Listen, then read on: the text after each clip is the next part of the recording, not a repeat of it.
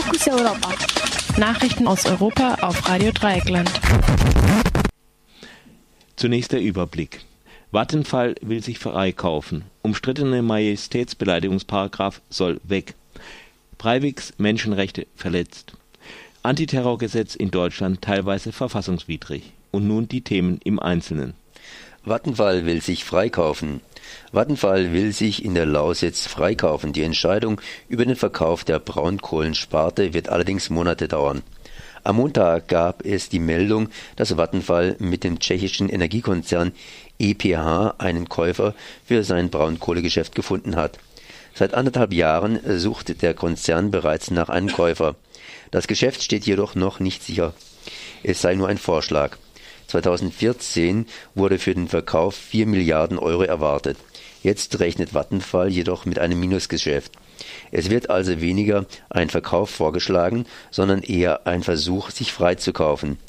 Der Eigner des Konzerns muss dafür aber noch eine Zustimmung abgeben. Der schwedische Staat ist der Eigner und der Prozess könnte mehrere Monate dauern. In Schweden ist das Thema Vattenfall seit dem schwedischen Wahlkampf Ende 2014 bekannt und wird in jeder TV-Debatte diskutiert.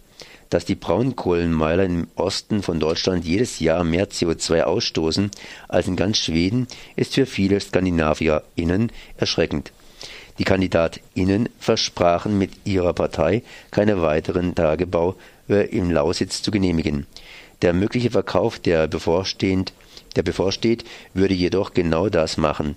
Vattenfall möchte seine eigenen CO2-Ziele einhalten und den Klimaschutz unterstützen. Das Geschäft einfach weiterzureichen, hat damit allerdings nichts mehr zu tun. Umstrittener Majestätsbeleidigungsparagraf soll weg.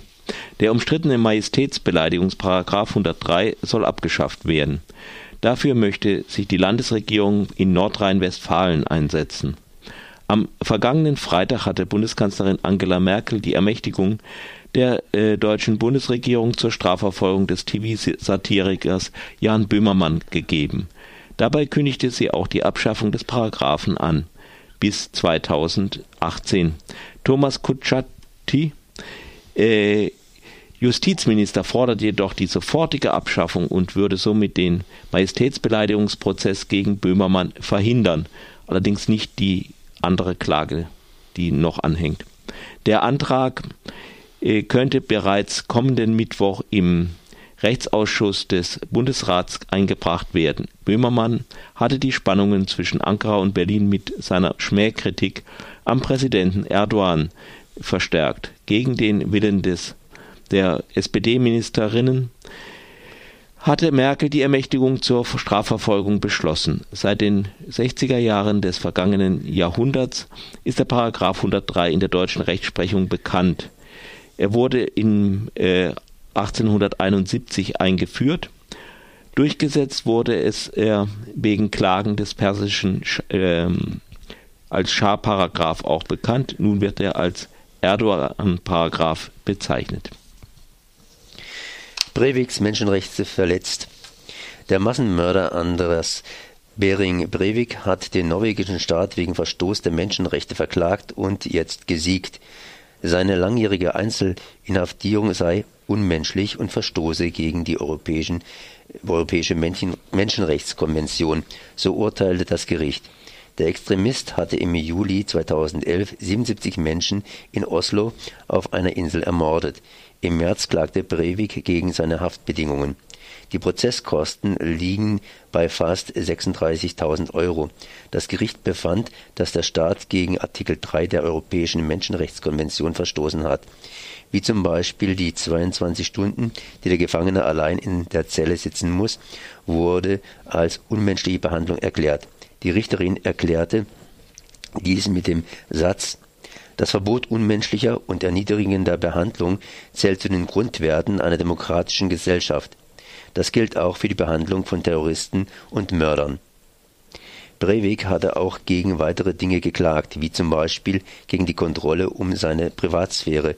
Die Kontrolle zu seinen Außenkontakten sollen gelockert werden. Das Gericht sah dies jedoch nicht ein. Wegen der Anschläge wurde er damals zu 21 Jahren Gefängnis verurteilt. Diese Inhaftierung kann auch verlängert werden, falls in in ihm eine Gefahr gesehen wird. Breivik sagte, er möchte intensiver mit seinen Anhängern kommunizieren, zeigte den Hitlergruß und bezeichnete sich selbst als Neonazi. Antiterrorgesetz in Deutschland teilweise verfassungswidrig. Die Befugnisse des deutschen Bundeskriminalamts BKA zur Terrorabwehr sind zum Teil verfassungswidrig. Das deutsche Bundesverfassungsgericht gab das gestern bekannt. Die Bestimmungen wurden umfangreich geprüft und führten zu einer Grundsatzentscheidung zum Datenschutzrecht.